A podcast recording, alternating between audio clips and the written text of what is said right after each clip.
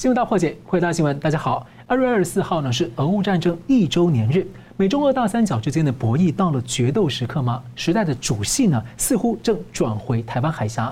拜登呢访问乌克兰之后，普丁宣布习近平呢将访问俄罗斯，还传出中华民国总统呢在规划要访问美国的，要访问美国。那美媒的二十三号的报道啊，就是说呢。这个美方将提高部署在台湾的美军的数量到四倍之多，而且呢还要强化对台湾军方的训练计划。而台湾呢则规划下半年要派遣联兵营到美国军事交流。那世界看来是走向一个巨变的时刻呢？有人认为说美中有和解和缓的迹象。那中共的战狼表现呢有些转变。那甚至可能有被认为说会不会重回邓小平所谓韬光养晦的路线呢？那台海两岸是否可能迎来春暖花开？但是呢，也有人认为台湾这一艘啊不成的航空母舰呢，是正随着世界潮流在前行。而在中共威胁不止的提升之下，能否如轻舟一般渡过万重山呢？而另外呢？中共罕见的公布了全国的房屋数量高达了六亿栋，舆论非常的震惊。而去年呢，中国的新增货币是美国、欧盟、日本三方的总和。李克强在卸任总理之前呢，发出了一个最后呼喊，要如何解读？我们介绍破解新闻来宾，台湾大学政治系名誉教授明居正老师。呃，主持人好，廖董事长好，各位观众朋友们大家好。台商廖金章董事长，主持人好，明老师好，各位大家好。而不久前呢，中华民国的外交部长和国安会秘书长啊，是断交之后呢，这个可能是这个最接近华府的一次啊，在华府一河之隔的美方 AIT 总部啊。会面了美国的副国务卿，还有白宫的资深官员，面谈了七个小时，而且还让媒体拍到照片。而另外呢，美国众议院对中竞争委员会的主席盖拉格在二月份呢秘密访问台湾，会见了正副总统等高层，还透露议长麦卡锡呢访台的时点有可能在二零二四年初台湾总统大选结束之后。请教明老师你怎么看啊？俄乌战争的周年前后啊，这个走向似乎有一点那种。呃，告一段落的感觉哦。那主戏似乎正在转回台海，你怎么看？第一，主戏是不是转回台海啊？这个我们还得重新界定一下。我们这样来看哈，过去我们在这节目上也曾经跟各位谈过这个观念。我们若读近代的外交史啊，就是呃国际外交史，我们发现不同时代的国际关系呢都有不同的主轴，而这段时间呢，当然会有大大小小事情发生。但基本的事情都环绕这个主轴而运作。好，那这句话什么意思呢？比如说，呃，在最早的时候是葡萄牙人称霸全球，西班牙人起来挑战。好，西班牙跟葡萄牙打得不可开交的时候呢，把欧洲卷进去了。呃，葡萄牙战败之后或葡萄牙衰退之后呢，西班牙崛起，然后英国挑战，所以英西的对抗呢，就当时主导了欧洲的这个这个局势。拿破仑战争呢，不用讲了，都吸引了整个欧洲进去打，所以那是当时的时代主轴。纳粹去进攻别人的时候呢，当时也变成国际的主轴。当然，同时呢，还有德、还有日本的军阀呢，在侵略中国、侵略亚洲，然后变成这边的主轴。也就是每一个时代呢的国际关系都有一个主轴，大部分事情环绕着主轴在转，但并不是说主轴就涵盖了所有的事情。好。那现在大家就问，那当前的主轴是什么？大家一定会讲出来，美中对抗，嗯，对不对？那问题是我们怎么没理解美中对抗？有些人呢热血沸腾讲啊，其实这是中国崛起了，要挑战美国，把美帝国主义打下去之后呢啊，我们就称霸世界了，这是一种一种诠释。另外一种诠释就是。当前的这个国际秩序维护者美国，然后面对这个要挑战国际秩序中共跟其他这些小家伙们，然后现在正在维护这种世界秩序的第二种解读。第三种解读就是意识形态解读，就是民主跟专制、民主跟共产的决战。所以每一个时代有它主轴，但主轴之外会有一些小事件，这些事件有的影响主轴，有的不影响主轴。好，那比如说，呃，美中。对抗的时候，呃对，差不多在二零零一年、零二年，美中的这个对抗慢慢成型之后，或成型前后，大家看到那个时段呢，其实你看到发生了一些事件。这些事件我们可以这样说，叫差距。比如说九幺幺事件，啊，反恐战争，然后这个呃，ISIS 这个崛起，再来就是譬如说叙利亚的战争，再譬如说茉莉花革命。这些事情呢，都还蛮大的，但你说它有没有影响到主轴？其实没有，为什么呢？因为这时候主轴的国家偶尔分神去看一下那件事情的时候，主轴还在进行，主轴并没有停下来。好，那现在我们回头来，刚刚讲说俄乌战争告一段落，有人会认为告一段落，应该这样说，俄乌战争的现在还远远没有告一个段落。那如果刚才讲的主轴说成立的话，那俄乌战争只是这个主轴下面的一个插曲，对，这插曲非常火爆，然后这个非常紧急，冲击面非常广。但是大家不要忘记，不管这个插曲多么火爆，主轴的戏码仍然在进行，而且主轴戏码呢，事实上是深深影响到这个每一个层面的发展。就像你说九幺幺恐怖攻击，对美国分神去对打了反恐战争，打了三年，然后又花了十年把槟榔灯解决掉了。但是美国对于中共对俄罗斯这些专制国家的观察或者警惕，他并没有真正放松，他只是暂时分个手出来，然后把这边解决掉，再回到主轴上来。也就是主轴，除非他真的发生彻底改变，否则呢，他还是一个主要的戏码。好，那刚刚讲回俄乌战争。目前看起来呢，当然有人觉得说乌克兰战争似乎告一段落，因为好像啊，你明居正也在别的别的地方讲过，呃，现在他们已经开始要准备调停了，那不就准备要结束了？是要调停，跟调停成功呢，还有很大一段距离。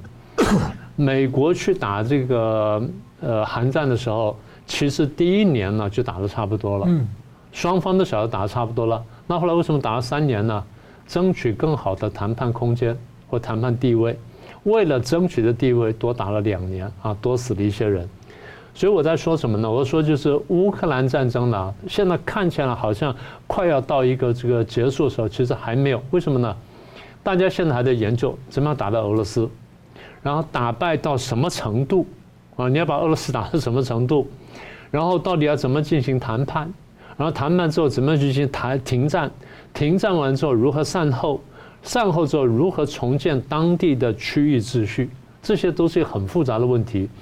所以，就即便战争停止了，那后面还有很多事情要在那推进，那个那个事件的尘埃才会慢慢落定。但在这个时候呢，我再提一次，主轴还在进行，也就是美中的对抗呢，仍然仍然是一个影响大局的一个事件。譬如说，现在我们再回头就讲到插曲的问题。你说去年七八月乌克兰战争打得很紧急，对不对？裴洛西访问台湾了，中共来军事演习了，美国也必须出动三艘航空母舰来这个对抗中共，免得呢中共化演习为攻击，那台湾就沉沦了。那你说这个俄乌战争不是打得很紧急吗？是打得很紧急，但主轴还在这儿，所以主轴在一发生事情的时候，哎，那注意力就立刻回到这里来。除非中国那时候收手不动，但是我一直讲，我说双方呢，这个俄乌问题跟台湾问题呢，双方是联动的，然后双方是形成犄角之势。所谓犄角之势，就是美国跟欧洲这些主流国家在战略上，他必须同时看两边，嗯，他必须同时关注两边在犄角之势，也就是这边闹得凶了，这边就有可能起来；这边闹得凶了，这边就有可能起来。但并不说这边沉寂下去的时候，这边就必然会下去，不是的，这只是说它有一个联动关系。那么我们在说的就是主轴之所以会出现，是因为有一个野心国家要挑战这个国际秩序，而这个野心国家挑战这个国际秩序，他所期待的或者他所信奉的这些价值观呢，跟主流价值观是不一样的。不但跟主流价值观不一样，而且基本违背人性。所以我们的意思是，只要他的野心不变，那么这个主轴就不会改变。他的野心我们讲的少一点点，对我们来说就是要打台湾。然后同时呢，削弱美国，想要争霸，想要称霸世界。你认为中共这野心改变没有？没有改变。你没有看到任何可信的迹象说他放松这三样事情。所以他如果不放松的话，主轴不改变。主轴如果不改变的话，那后面事情就会就会继续下去。那现在回回到你最根本的问题，你说美台关系升温，对，美台关系升温恰恰好就是对于主轴问题的回应。也就是美国为了回应这主轴，它必须升升温北台美台关系，否则它这边两线作战，这就犄角之势。所以我们的结论很简单，呃，只要主轴的问题不改变，也就是中共野心不变的话呢，美台关系升温呢只会增加，不会减少。是，同样问题我想请教廖董事长啊，在这样的一个趋势之下，像我们可以看到最近一个消息是说。台湾呢，呃，台美上半年可能就签署这个 BTA 哦，就双边贸易协定。那目前传出已经有五项共识要签一个行政协定。台湾过去是想要透过这样子能够打破中共的经贸孤立啊，来跟更多的国家签署啊，来拓展这个经贸。所以你怎么看？台湾似乎看着世界潮流在在世界潮流当中前行，中共对这个国际全球的影响力似乎有在某程度的消减呢？您怎么看？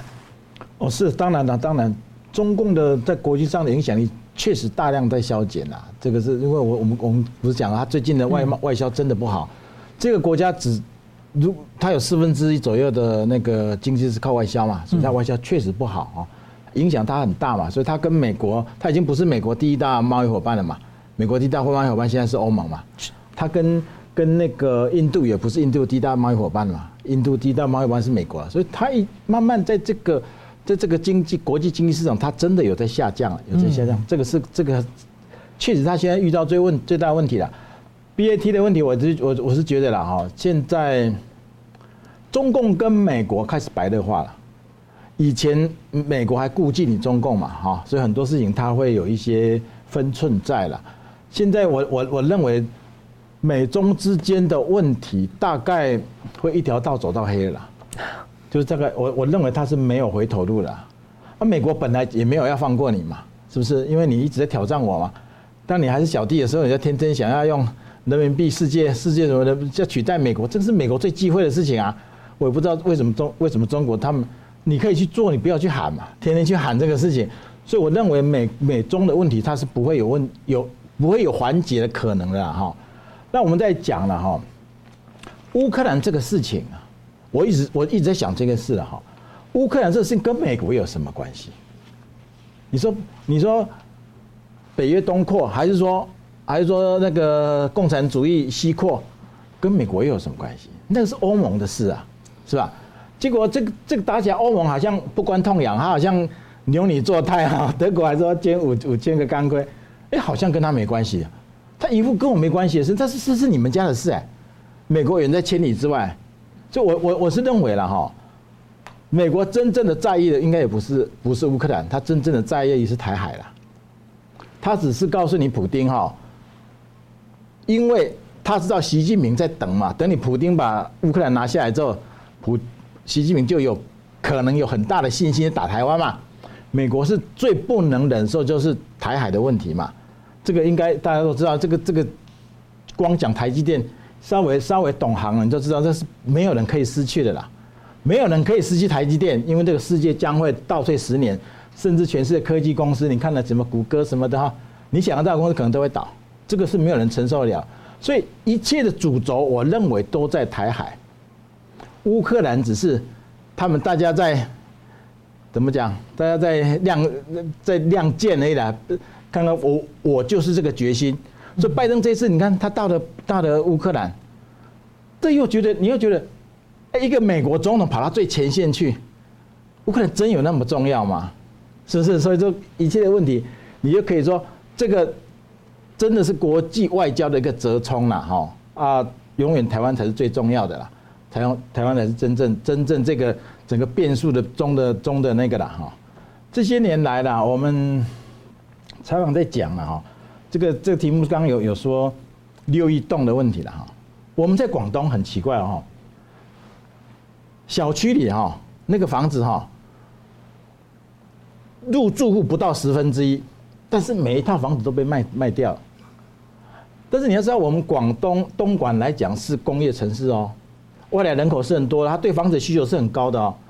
这样的地方，它都有这么严重的问题了。好，那你说相对比较，相对沿海的那些内地城市，那空房率更高了，啊，农村空房率更高了。所以我是知道他们这个房地产过剩的很严重，因为他们常来炸房子嘛。整栋整栋炸，这个这个戏演的你真是真是无法想象哈！共产党可以把它建好再炸，炸好再建啊！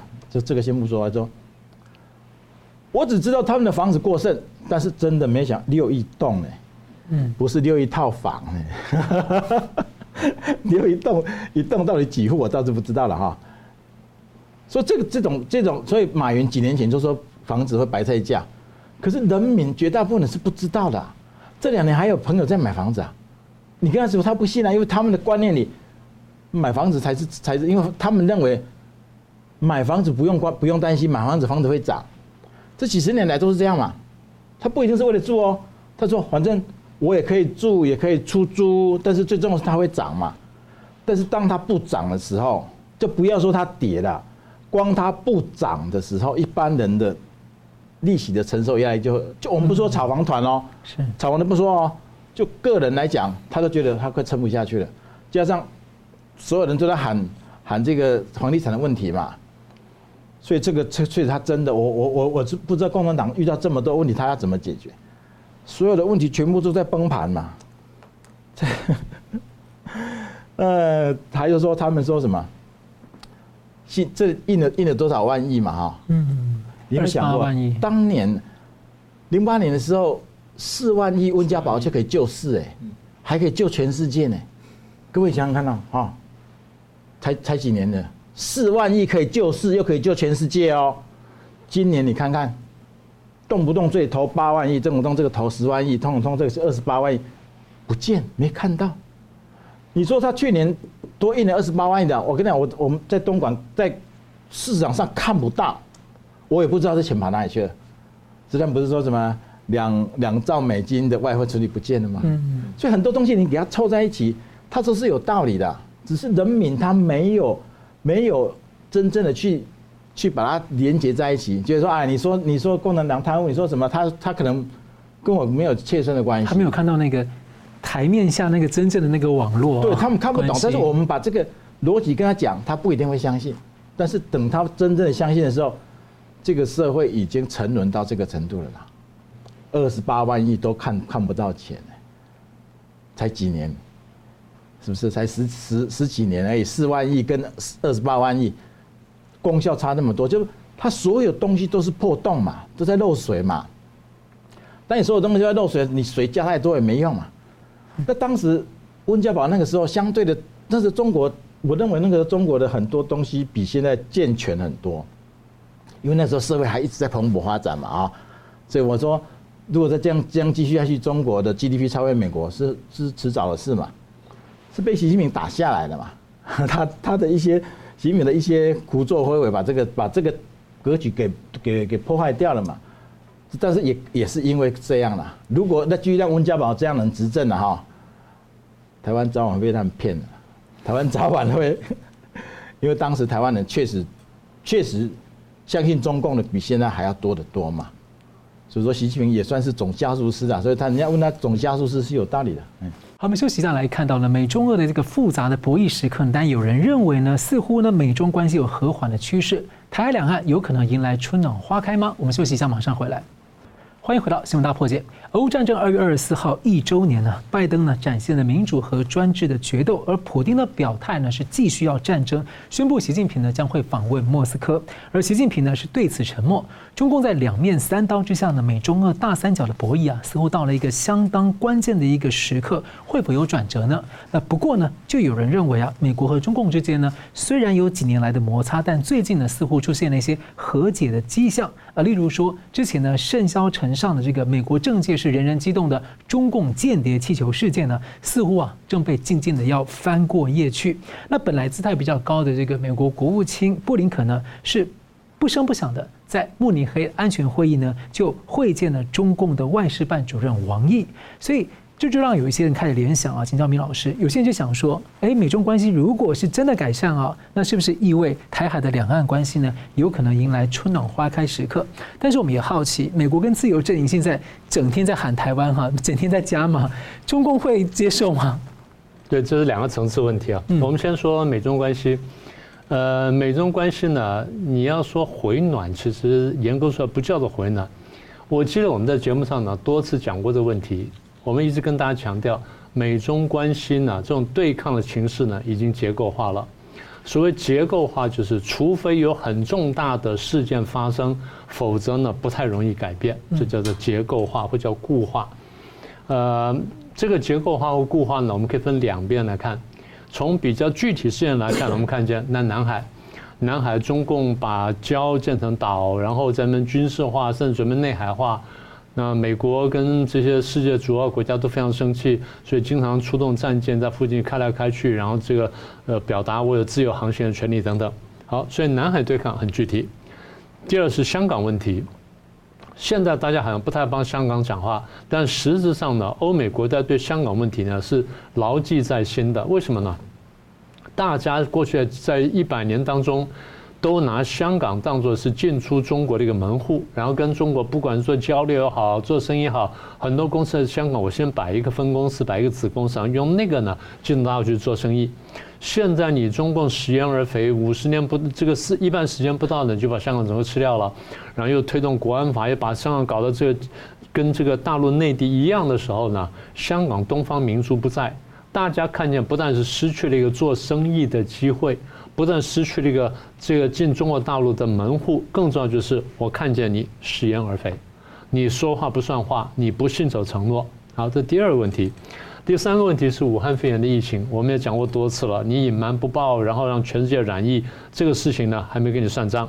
新疆呢牵扯到人权的问题，跟着选棉花的问题，然后你一天到晚又恐吓台湾，然后又威胁要把这个台海内海化等等，大家觉得你就是在破坏区域性的国际秩序。而且如果这步我们让你的话，那将来你不晓得会走到哪里去。我们是要面对一个啊东方的希特勒。而且在说这事情背后呢，你正在大力的扩充军备，你还高调的宣传，我又做成了什么，然后我又打造了战舰，我又弄了飞机，又弄了什么东西？所有东西呢，第一，你看起来是要打仗；第二呢，你想要借着强大的武力去改变国际秩序。所以大家觉得说这是一个不可接受的事情，这是比较具体的部分。那抽象部分就是刚刚讲的这些东西反映出来，就是你对国际秩序的挑战。呃，不是说国际秩序不可以挑战，而是你怎么挑战它。第二就是你用什么样的新的秩序去取代它。假如你能提提供一个更好的秩序取代旧秩序，很多国家是接受的，大家会这个放开双手奔向你，然后接纳的新秩序，然后抛弃旧秩序。这种事情在历史上我们也这个屡见不鲜。可今天我们看见的，你要取代的这个这个旧秩序呢，是一个很糟糕的新秩序，不管这成功不成功。因为我们只要看你在国内怎么对待自己老百姓，我们可以想象，你对待我们的条件不会比对你自己老百姓更好，否则那是荒唐的事情。所以对国际秩序你形成挑战，对国际法你不断挑战跟破坏，而背后就是你根本不接受我们大家所认可这套普世价值，而这套普世价值是工业革命以来所有进步国家发展到这一步，大家觉得。这样子呢，才能继续维持我们的这个经济发展跟文明进步。所以，普世价值一是一个怎么说呢？是一个钢厂，这钢厂支撑着我们现在这个社会结构，这个先进的文明的工业化的这世界结构。而如果没有这东西的话，那整个就要崩溃了。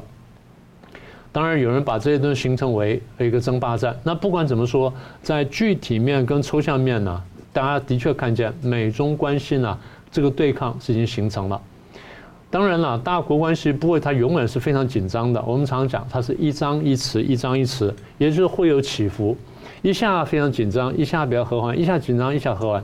因为如果一直紧张的话，大家会受不了，大家会说，那我就打一仗把它解决掉。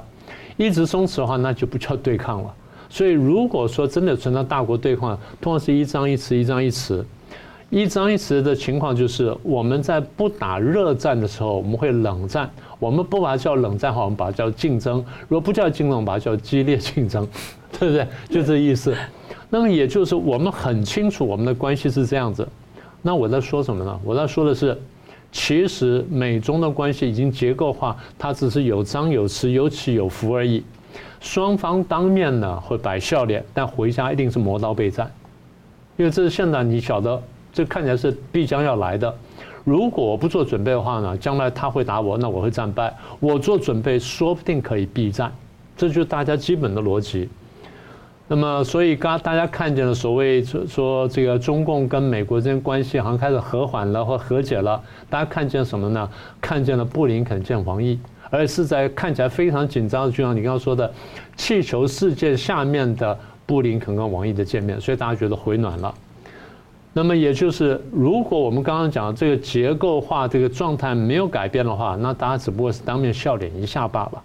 笑脸完了之后回家还要备战，那备战大致哪边打呢？第一，贸易战，贸易战现在并没有并没有停下来，第二，科技战，我们看见了这科技战已经打到非常全面了。最具体就打到晶片，打到台积电，打到艾斯摩尔，打到什么了，对不对？好，这晶片战。再来是太空战，双方都发展外太空武器了。那在地面上呢，打打文宣战，打外交战。所以我这样数就是贸易战、科技战、晶片战、太空战、文宣战、外交战，大家打什么？全面的战争。只不过我们不把它叫做战争，它的确是一个对抗。在这场对抗当中，台湾是美中对抗的焦点或者是热点。什么叫焦点？什么叫热点呢？就是哪一边都不敢随便放掉。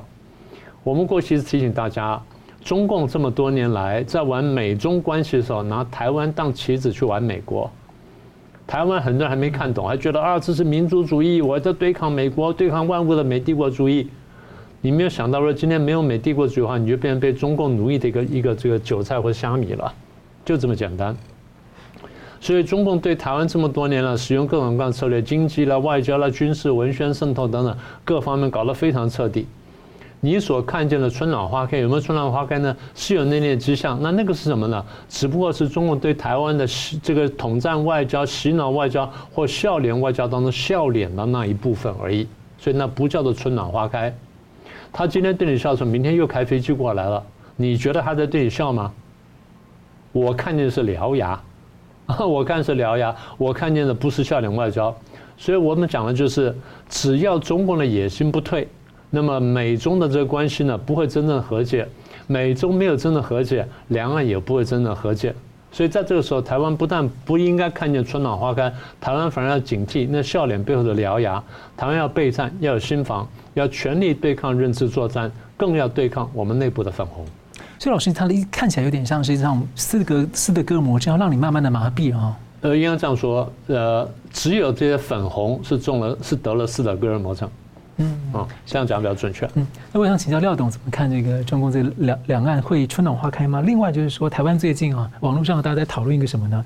多家外媒啊拿到一份二零二零年的俄国文件，传出是普丁办公室外泄出来的。其中呢就说，普丁打算在二零三零年以前一步步并吞并吞谁呢？对他百依百从的好盟友啊，白俄罗斯，还借道给他去打乌克兰。所以 您怎么看这个这个消息？我我我我跟明老师看法一样了，我也没有觉得有春暖花开的迹象了哈。现在你说拜拜登都到了基辅了哈，然后习习近平他他们现在面临的是要么摊牌了哈，要么摊牌，要么大家是各退一步嘛。嗯。可是我没想到拜登你走到我习近平前面了。习近平本来讲说我要他要去访问俄罗斯嘛，没想到你拜登我先先到基辅。其实我这个这个就在较量了。嗯。所以我我我没有感觉到有任何春暖花开的感觉。如果如果习近平也发狠了哈，哎，这个真的是第三次世界大战就在这里了，就在这里发生，因为这本来就是一个临界点了嘛，是不是？所以我我确实没有感觉到有春暖花开了，而且台两岸的问题，我认为永远不会春暖花开了，永远不会了。为什么你知道？这个意识形态就不一样嘛，是吧？他永远不会承认你承承认你啊，是吧？那永远都是。因为我常常讲嘛，他说你台独嘛，比如说他，我就他就把我定性为台独嘛，很莫名其妙的，全国通缉我是台独，我都不知道我台独在哪里了啊。好，第一说我台独，那我说好，那我不台独，我搞华独可不可以？我如果叫中华民国，我说我刚我刚跟他们国宝讲了哈，我如果叫中华民国，对你们更麻烦哦。为什么？因为我叫台独的话，我就是离家出走，跟你没关系的。我要中华民国的话，我是要跟你回来争家产的。你们到底？你们到底有没有给台湾留一条路走？我不管是台独、华独，你你你你可以接受台湾哪一样，还是怎么样？你要讲，你不能你不能什么都是叫做台独，你不给台湾路走，台湾就是越走越远。哎，上次我就看到我那个有人说，其实他他们共独啊，你共产党从中华民国独立出，我在中国都这样讲啊，是你中国独立的，我台湾中华民国还在这里啊，我我在中国就常常讲这些话嘛，是吧？所以我就说。没，应该是没有什么春暖花开的问题的哈。这个因为这个这个原则性的问题，谁也放，除非有再出现一个很大格局的人呐，要么就邓小平、蒋经国这样的人。但但是习近平不可能啦，习近平你知道他的格局确实没有那么高了。他如果那么高，就不会把一个国家带成这个样子了。这个国家本来是欣欣向荣的呢。我们当年确实因为中国欣欣向荣哎，他可以十年把它带成这样，我我也确实佩服他。普丁说去打白白俄罗斯啊，这个很正常啊，这有什么奇怪的？白俄罗斯在他眼里就是他小弟啊，但这个小弟也很狡猾啊。你看这个小弟从来没有参战哦，到今天天天喊着他没有参战哦，是吧？所以说这样他们这种，哎，都是狐假虎威啦，那那那这这这郎才怎么叫郎？有点同床异梦。对，就这个这个东西根本就没有，不会有什么有有什么真正结盟的问题啦，都是利益的问题嘛，是不是？我我们刚刚刚讲说台湾台湾在世界潮流中会来越来越那个了哈。我刚讲了，这个世界哈，前面有三次工业革命嘛，第一次叫蒸汽机的革命嘛，那个那个中我们黄总没有跟上，所以落后了嘛。第二次是电的革命嘛，有了电之后才有所谓的电器嘛，这个中国慢是黄总慢慢跟上了。第三个叫做什么？芯片的革命，半导体的革命才有所谓电脑啦哈。你说想象现在这个这都是芯芯片的问题嘛？台湾走在最前面的。台湾走先，而且台湾的成就，你如果真正在这个行业，你去了解一下哈，我们台台湾在这块的优势有多大？包括光刻机艾斯摩尔，它跟台积电是互为股东关系，而且它用了台积电很多的的专利哦，他们的母公司共同就就是那个嘛，就是那个飞利浦嘛，嗯，是不是？我们在芯片设计上，我们很强啊，不要以为我们没有芯片设计哈。我们芯片设计，第一，瑞昱、联咏、联发科，还有一个奇景，这个都全世界前十、前四大的哦。美国还有两家呢，AMD 跟 AMD 的这苏之峰跟 NVIDIA 的黄仁勋是台湾人呢。如果这两家美国公司也算台湾的话，他们的 IC 设计超过全世界一半呢。就我们不光是生产呃测试，我们是生产全世界最强，不用讲了。这个讲了我都不好意思了，天天讲的。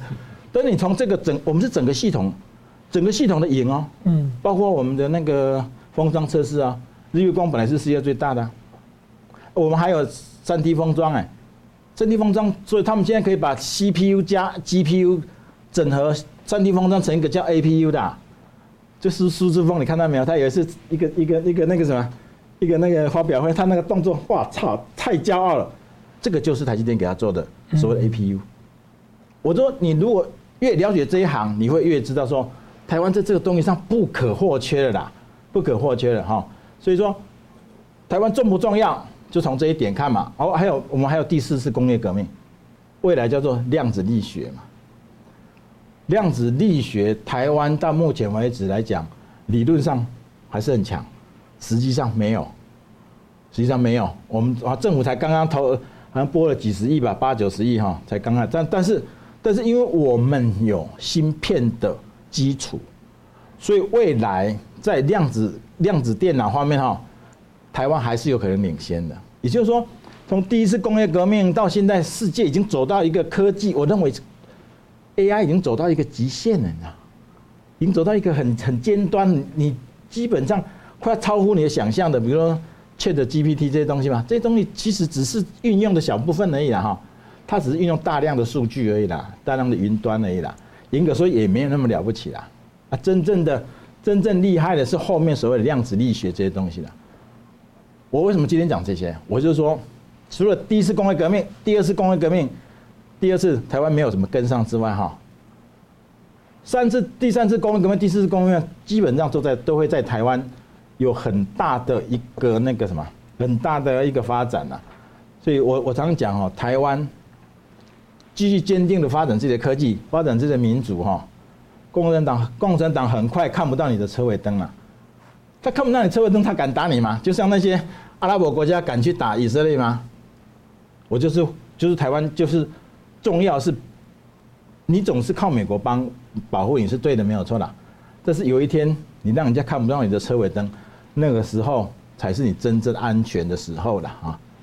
嗯，是感谢我们休息大点回来看呢，那个中共的战狼最近啊似乎表现啊有一些这个隐晦跟调整啊，那中共会不会回到所谓的韬光养晦时期呢？我们休息一下，马上回来。欢迎回到新闻大破解。中共在三月份呢即将要召开两会啊，要推出所谓的党和国家机构的改革方案。呃，外界也关注权力结构变化，同时呢，留意到在经过几年显著的中共战狼外交后呢，中共自己发现自己呢在国际上是越来越陷入更深的孤立了。那么先前呢，中共又向外媒放风，要所谓的外交跟经济的大重置。那我们也留意到了他们最近的外交风格呢，有些人说似乎有一些转变啊，虽然有时候还是不时有一些战狼姿态出来。汪启道明老师，您认为说啊，中共会不会收起过去这个习近平这一阵子啊，被认为说比较结合军国主义风格的这个做法，而转回当年邓小平所提的所谓的韬光养晦的二十四字的外交方针？我先直接讲最后答案，我认为不会。那虽然不会呢，它中间会有一些起伏，有一些变化。嗯那么也就是，如果我们前面两个问题的分析是正确的话呢，那么目中共目前作为应该这样子：当面笑脸，但回家备战。也就我们前面如果分析正确的话，所以如果当面笑脸这个回家备战的话，他现在我们看仔细分析他的具体作为啊，可以分成三块：第一是对外的，一块是对内的，一块是对台湾的。我们分别来看，对外他具体作为呢，现在对美国呢笑脸是笑最厉害，因为如他认为。美国的关系如果打通了关节的话，那其他事情都好办。美国是最大的这个障碍，美国这个东西呢是挡的是拦路虎，所以一定要把美国攻下来。攻下的办法不是来硬的，因为现在他晓得玩不过美国，所以他现在只能是笑脸外交。笑脸外交目的，我们过去讲过，希望美中关系重新正常化。嗯，什么重新正常化呢？再开始交流，开始贸易，然后不要卡关，不要打税，然后不要制裁等等啊，这个这个全面重新正常化。当然，就是美台关系也不能再再升温。好，这第一块。第二块呢，他拉拢俄国。那当然，你讲啊，他没有去俄国，他去会不会去俄国？我说他现在还没拿定主意。我在别的地方说过。他现在在看俄国的下一次的主攻势攻得怎么样啊？攻乌克兰会攻怎么样？打得很好，俄国有更好的一个谈判空间的时候，那么他可以来出面；如果打得不好的话，他准备怎么样子？但是他最担心就是，我不晓得我现在去到去见了普京之后呢？呃，到底是是不是有调解的机会？如果普京真的希望我来调停，那我出面调停讲讲话是可以的。但如果普京他根本不想调停，他就想玩到底，然后拉我去只是演个戏的话，那我不是帮他当了个配角？所以他不愿意干这事儿，他很犹豫。但是犹豫归犹豫，他在嘴巴上必须把这把俄国拉回来，这样壮大他声势。这第二个。第三个，美日韩不是这关系越来越近嘛？不管在晶片嘛，在战略上或在这个军事上面呢，合作越来越紧密，而且目标呢就中共，所以要破解美日韩同盟呢，或者美日韩的关系呢，中共的理解就是，美日大概很难破，但韩是可以的。他怎么样去破韩呢？给你非常大的经贸利益啊，我在对你开放啊，在对你怎么样，然后呢，这个晶片的生产什么的，我们在在做更大的生意。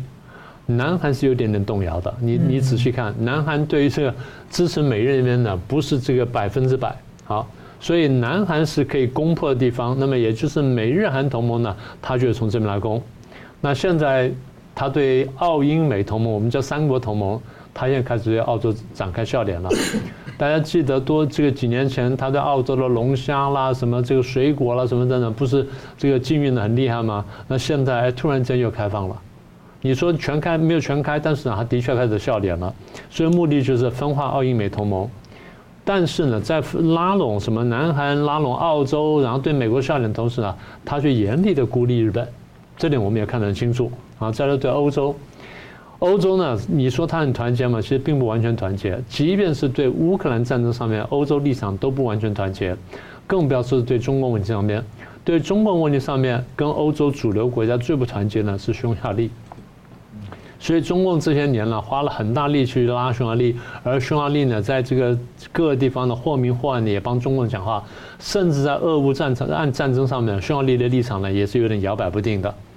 好，这是对外的部分。那对内部分他做了什么事情呢？大练兵，这边调动人事，然后那边在练兵，然后在这边在这在打造军火。特别我们看见是海军、空军跟太空军啊，网军的意外面不太容易看到。海军我们很容易看见啊，我又造了艘新的船，然后又下水了，然后什么大的什么驱逐舰，然后航空母舰正在打造，然后开始演习等等。演习地点呢，到日本了，到关岛了，那台海附近更不要说了。啊，飞弹一天到晚吹嘘，我又打造了什么样的这个呃飞弹，然后又做多少倍音速的怎么飞，然后我核子武器多少件等等。现在要开始发展太空武器啊，发展什么气球、低轨道卫星啊什么等等。好，这是军事部分。另外跟军事相关的一个是后备动员令，对吧？我们看到啊，都后备动员令呢拉到六十来岁，然后呢，供销合作社重新出现了。供销合作社看起来是啊，这个分配粮食啊，或分配这些农产品，其实更具体就是战时时候呢，它可以分配分配食物，然后它可以对战时经济起到贡起到贡献。再一个就是社会上的全面监控，这不用多说了。所以我们看见中国的所有的动作呢，就像刚刚廖总也在提到，国家在集中裁员，把钱抓在手上，所以他所有的动作你可以看到。轻则你可以解释啊，我是一个社会主义的经济，我这样调配；重则你看到它是一个备战的准备。嗯，好，这是对内。对台湾呢，我们前面讲到经济呢在拉拢，外交呢在全面封杀，军事呢时不时来恐吓，有的时候还来场还来来场大的，文宣呢不断洗脑，然后呢对台湾又渗渗透统战，所以对台湾搞的这全套东西呢，基本上就是对美战争的第一个战场。对美战争的第一个战场，也就是我要打美国，不是直接打美国。那但是呢，我必须要有一个突破口，突破口呢就是台湾。如果说我能够在排除美日或者美日英澳这些国家的影响之下，我能够把台湾拿下来的话，那是不得了，这一战而胜呢。我后面呢，我不能说势如破竹，但至少是占得先机。所以对台湾来说呢，他用力最大最深呢。除了一天到晚宣传说什么反台独之外呢，它真的是一个战略构想在背后。所以，就算是美中和缓或美中紧张，他对台湾都不会放手。不可能的，因为他放手，第一就是。这个整盘棋就就乱掉了。第二就是，如果对台湾放手的话，他对台湾对内部这么多年的文宣就白做了，嗯，是不是这样？嗯，是。因为他如果觉得说啊，台湾是一个可接受的对象，那比如说台湾的民主政治、两党轮替，甚至民进党，他都是可以接受的。这话他这这内部文宣他说不通的嘛。是。所以为什么他说我们刚刚讲说啊，对外他在做准备，对内在干什么？但对台湾他绝对不放松，原因就是。所以前面回到前一题讲说春暖花开，我跟廖总看法都一样，没什么春暖花开的，现在只是笑脸笑一笑罢了。笑完真的獠牙出来，为什么？他刚刚笑完的飞机又过来了，这不就是这样子吗？所以他战狼外交，你说要转了笑脸，其实没有转笑脸，他只是这个一个策略罢了。他是实战还是战狼？那么我们呢说了半天，我们说就是第一呢，中共这个外交的本质并没有改变。而外交本质没有改变，是因为我们前面讲了，他的野心没有改变，他想要并吞台湾，然后想要对付美国，甚至想要称霸世界，这野心没有改变。当野心没有改变的时候呢，他就不会回到邓小平的韬光养晦。邓小平的韬光养晦讲的是什么呢？讲的是我现在实力不够。他当时在什么时候讲的呢？在一九八九年六四事件之后。嗯，一九八九六四之后呢，他在国际上是彻底孤立的，大家觉得说他是屠夫。你是杀自己学生，杀自己的这个娃娃，那你这个人是不可接受的。好了，那大家开始封锁你，开始制裁你。好，那他说没办法，好，我们要韬光养晦，绝不当头什么的，绝不称霸。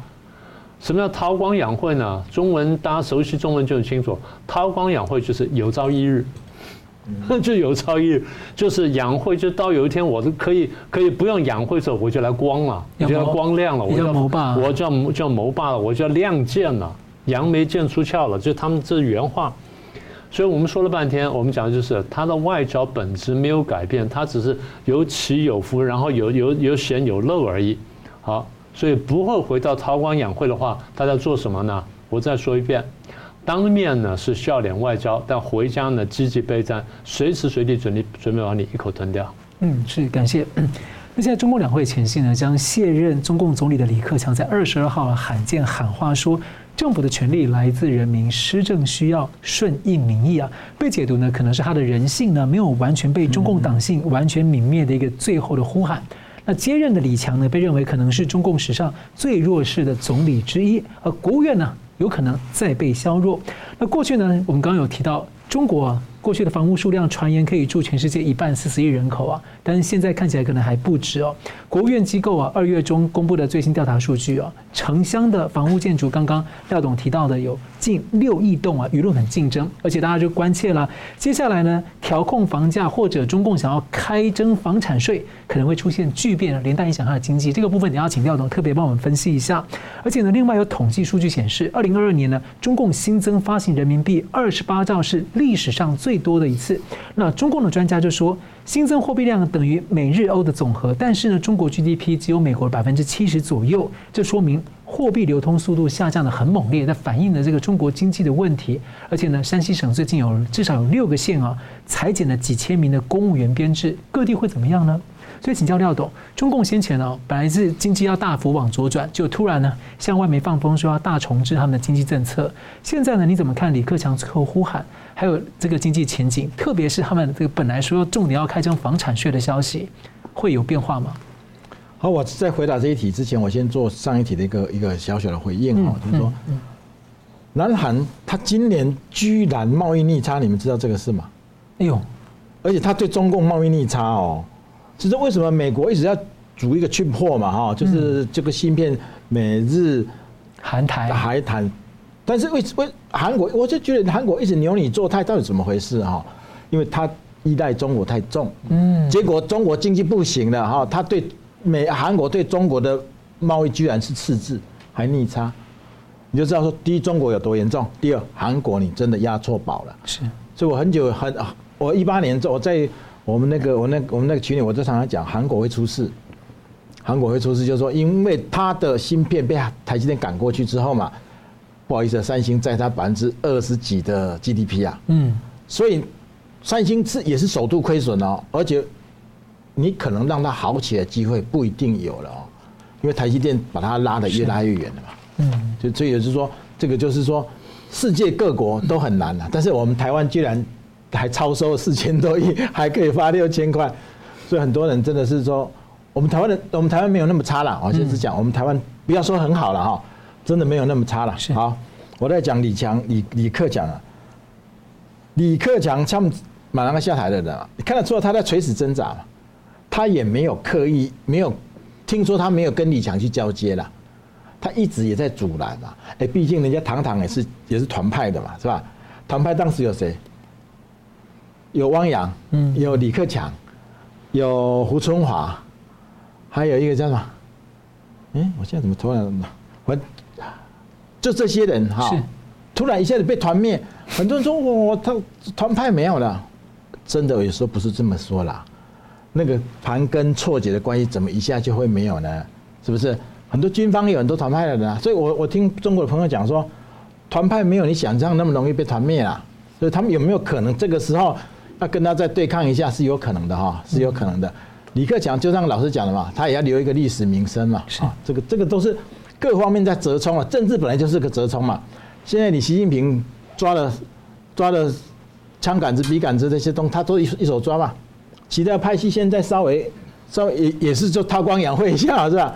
未来还未可知啦，还未知道。所以说李强啊，李强是不是最弱的？他本来就是个最弱的人啊。我怎么说你知道？他在上海的时候，他习近平那封城他就封，他是听命，对不对？嗯。如果你是个有能力的人，你不会封的这么彻底的。对。你要给经济一条活路啊。好，你把商场封了，很合理嘛，是不是？你把小区封了，我都觉得有点过分了。你把港口封了，什么意思？你知道？你知道那个时候我们多严重吗？是。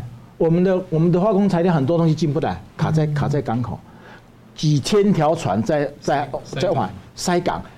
出口的也出不去，进来的也进不来。他们是故意要卡美国，弄通膨，不是？不可能，我觉得。哦。他就是就是荒腔走板啊。哦。其实你你不要那么高看这些的，啊，真的就是荒腔走板。或者我常讲嘛，你如果一个有能力的人，习近平让我方成，好，我方啊。但我给生给经济留一条活路，是是应该的，对不对？这才叫做能力嘛。你就是做不到，你现在跟我讲李李李强，所以为什么你要说他六个小矮人？很多人的批评都不是没道理的啦。嗯如果他今天真的很有能力，没有人会去污蔑他，因为这种东西，这种东西是可以可以查到资料，可以看得出来你的能力好不好，一下就看出来了嘛。所以，所以中国未来的可怕的情况就在这里了。按理说房地产这个问题啊，住几十亿人口，这个其实很多年前我就跟中国朋友讲，你们会迅速返贫，有有房子赶快丢，嗯，根本都不相信，因为这些年都在涨，所以他们买房子不一定是要住，第一他可以住，要不然他可以出租，重要是他可以升值，一直都在升值，所以这些人搞到什么呢？搞到我们做工厂在中国没什么地位呢？为什么？因为他们做房地产买一栋哈，比你一个工厂 赚的还多，一个一个国家。这么这么畸形的发展，一定会出问题嘛？正常的嘛？我刚刚不是这样讲的吗？还有，他把房子涨到这么高，他他为什么到现在还没有跌得很厉害？其实早就要跌了，对吧？对，他的高价给你锁住，什么叫锁住？不让你交易啊！哎呦，贷不贷贷不了款，你知道吗？二手房贷不到款呐。我除除非啊，我有现金了哈，我的现金可以买就可以买比较低的。你如果要通过银行的，你还不能价格挂太低哦，政府会来干预哦。你一手房的话，你低于市价百分之十五，政府就干预了哦。那这样等于实际要你套牢啊？他就是，因为他不能让它跌下来嘛。嗯。跌下来，我的房贷不交了，银行就垮了嘛。所以呢，他用虚幻的样子把价格锁死在这里，不让你买卖嘛。这这这，共产党的做法你永远想不懂了。那我想请教一下，在这种情况之下，他也有六亿栋的房子，他现在要开征房产税，你觉得他有可能开吗？因为他可能想要另批一个重要裁员嘛，没钱的要裁员，但是他如果开了之后会产生什么结果？很多人都觉得说，共产中国它是只有房子使用权，没有土地所有权嘛，嗯，再有说不会不会开征所谓的房产税嘛，理论是这样的哈，但是实际上他没钱啊，因为他卖地的那个财政基本上卖地的财政已经没有了嘛，嗯，对，你你现在都一大堆房子都在炸掉了，你再建也没有用嘛，所以。城投公司也不会再再再拿地了嘛，所以这他们现在所有人都认定他一定会来搞房房产税，对，但那那叫房屋税了哈，房屋税。但是首先他房子已经太多了，嗯，而且他是他说好像每人一户的，他他没有规划，你第二户以上才开始嘛，第三户你就更加累积的嘛，然后就这个就本来你房地产的持有成本，如果你没有贷款的话是零的。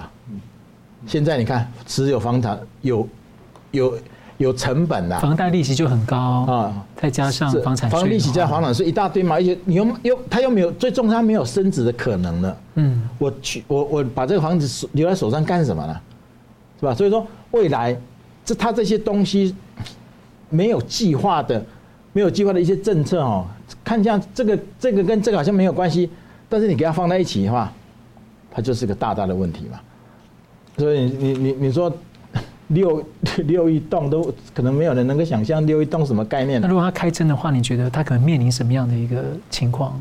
我我认为他可能开不下去，开不下去，开他很难开下去。他本来想开，但看现在他一定想开啊，他财政有问题啊，他除了这一条路，他还没有别的路了。嗯，但他开了，我全部都不要了，所以人民全部都不要了啊。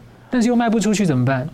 市场又卡死啊，那我就不交啊，让你让你去去去去去去拍卖喽。哦，那这样不就是银行系统跟公家的财务系统可能都整个这个必然系统爆发？必然的啦。马云几年前就说房地产白菜价，那个时候房地产还在高涨呢，嗯，涨的那么像我们东莞一六年还在涨，你知道吗？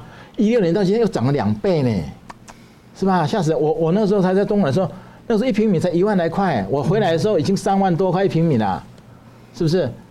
那你你你你说那个时候马云说白菜价，我们怎么会相信呢？事实上就是这样啊。嗯，是。感谢节目最后，我们请两位来宾各用一分钟啊总结讨论。先请明老师。好，呃，第一点就是美中的这些对抗呢，已经结构化了，要改变呢非常困难。所以你偶尔看见的一些笑脸呢，倒不是真正的和解。这第一点。第二点，如果说美中对抗是一个结构化的一个状态的话，那台湾呢就是美中对抗中的热点。所以美中关系如果不会彻底改变的话，那两岸关系呢也不会彻底改变。这个坦白说也不是我能决定的。那如果中共野心不变的话，那这个态势会走下去。好的，第二点，第三点就是大家问说中共会不会真的笑脸呢？会去韬光养晦？那如果前面推论是对的话呢，大概不会，因为他们现在一个最大问题是，他真的得了大头病，真的觉得自己崛起了，然后可以去挑战美国了。大家都有一个理论，以为啊，我的哪个国家 GDP 到了这个强国的百分之六十七十，可以开开始挑战它，不是这么简单的，不是个数字，因为你还有各种条件的配合才可能去挑战。更何况你能提供的这种国际秩序或新的价值观，别人能不能接受？所以现在中共呢，你觉得说啊，我不要这个，不要韬光养晦了，我要开始挑战，这不太可能。所以如果是这样的话，美中对抗会持续下去，然后对抗不容易。只有一个情况，除非共产党瓦解或出现很严重的问题，否则的情况呢，我我看还会持续一段时间。这个对抗不太可能缓缓解，不太可能缓解的。嗯，是。那请问一下廖董，呃，最近因为这个是在台国外市场，我我我比我比较在意现在台台湾国内的情况了哈，就是说谈一下，二零二四年可能赖清德上台的机会就很大了哈，但是我是真的寄予极大的期待。我们台湾人要建立一个高度文明的国家，而不是因循苟且的国家。我希望，我希望哈，未来台湾有台湾的领导人能够达到这一块。我们的司法要改革。一二六，人民已经给你很大的教训了哈。我希望你，你的当了当接接手之后，能够看懂台湾人要什么。如果不是我们想建立一个高度文明的国家。我不需要对你民进党这么这么严厉，是吧？哈，很多人说，那你你怎么样？你你他他你们讲有他有，但是好像没有国民党厉害。我又不是让你比烂的，我要比烂我就要国民党回来就好了，是不是？我的意思是这样哈，我不是说不讲党派的问题，我只是说台湾人期待一个真正高度文明的国家，我们是有那个文明的底蕴的哈。你看我们台积电，全世界在缺缺芯片的时候。我们没有去威胁人家，哎，我们还加班加点的多，只加量生产去满足世界的需求。我觉得这个很了不起，这是台湾人的文明的底蕴了哈。所以我们要以此建立一个高度文明的国家，而不再以不要再以党派为为为优先了哈。台湾人很多东西要改善哈，人民在看，人民在看。嗯，是。感谢两位来宾精辟的分析，感谢观众朋友的参与呢，也会持续邀请大家呢尽快加入新平台“干净世界”来订阅《新闻大破解》的频道。我们每周三五再见，谢谢。如果您喜欢我们的节目呢，请留言、按赞、订阅、分享，并开启小铃铛。那么，感谢各位呢长期对我们的支持，《新闻大破解》团队呢将持续为您制作更优质的节目。